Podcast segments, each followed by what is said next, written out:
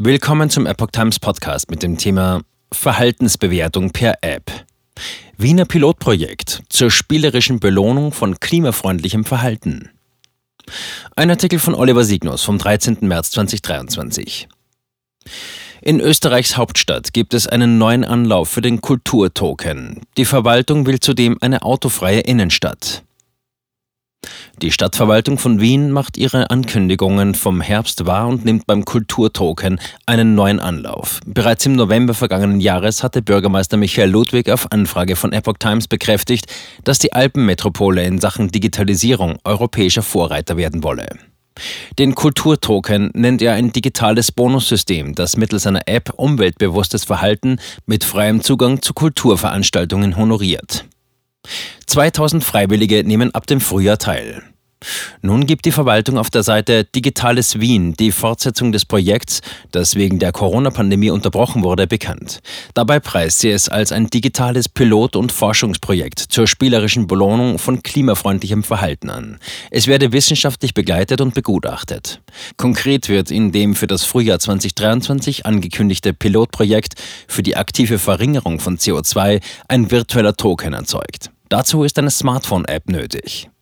Die Belohnung erhält, wer anstatt eines eigenen Autos oder Motorrads zu Fuß geht, das Fahrrad oder öffentliche Verkehrsmittel nutzt.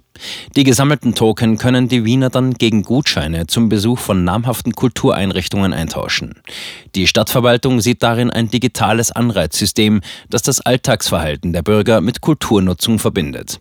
Alle Beteiligten haben einen Vorteil davon, sind sich die Initiatoren sicher. An dem Testlauf sollen 2000 Freiwillige teilnehmen. In dieser Phase soll es die App auch nur in deutscher Sprache geben. Ein Aussteigen von Teilnehmern sei in jeder Phase möglich, verspricht die Verwaltung.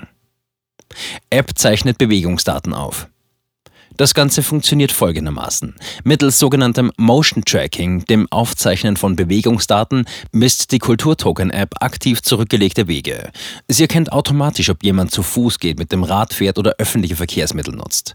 Um die zurückgelegte Strecke und Geschwindigkeit zu bestimmen, nutzt die App die GPS- und Ortungsschnittstellen der jeweiligen mobilen Geräte oder der von den mobilen Geräten verwendeten Navigationssoftware.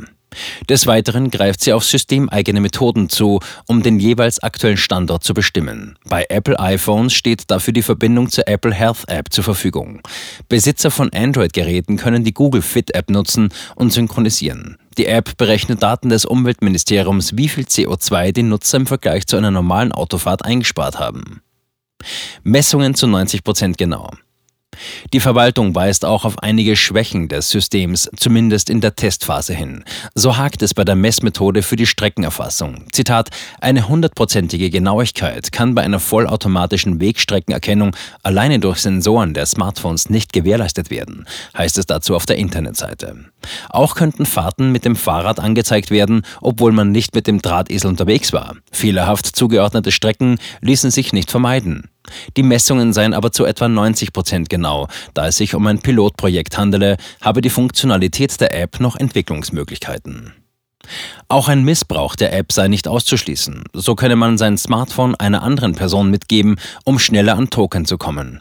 Das nimmt die Verwaltung aber in Kauf. So habe man sich bewusst dafür entschieden, keine weiteren personenbezogenen Daten zu sammeln. Daher seien Ungenauigkeiten und missbräuchliche Nutzung durchaus möglich. Die Erfahrung zeige aber, dass sich die meisten Nutzer an die Regeln hielten, da der Aufwand für den Betrug zu groß ist. Das Thema werde aber durch die Begleitforschung untersucht. Den Forschern stehen neben E-Mail-Adressen der Projektteilnehmer folgende Bewegungsdaten zur Verfügung. Entfernung pro Fortbewegungsmittel, Sensor-ID und Gerättyp, Zeitstempel der Datenübertragung von der App ins Backend, vermiedenes und entstandenes CO2. Standortdaten sowie die Anzahl der Kulturtoken oder Gutscheine werden alle einer pseudonymisierten ID zugeordnet. Verkehrsberuhigtes Zentrum. Ebenfalls wieder aufgegriffen haben die Stadt Wien und der erste Gemeindebezirk die Verkehrsberuhigung der Innenstadt. Eine Machbarkeits- und Umsetzungsstudie hat die Verwaltung bereits in Auftrag gegeben, berichtet die Zeitung Der Standard.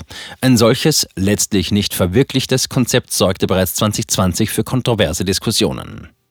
Die Studie soll unter anderem die technischen Voraussetzungen für eine autofreie City beschreiben. Die Erstellung eines Zeitplans gehört ebenfalls zur Aufgabe. Gewährleistet bleiben soll die Zufahrt für Bewohner des Bezirks, Nutzer öffentlicher Garagen, Lieferverkehr, Einsatzfahrzeuge und für städtische Dienste wie etwa die Müllabfuhr. Ziel ist die Entwicklung eines Systems, das auf elektronischer Überwachung der Ein- und Ausfahrten basiert. Durch das Verbot für den herkömmlichen Autoverkehr verspricht sich die Verwaltung weniger Lärm und CO2-Emissionen. Auch sei mehr Platz für Grünanlagen und umweltfreundliche Mobilität.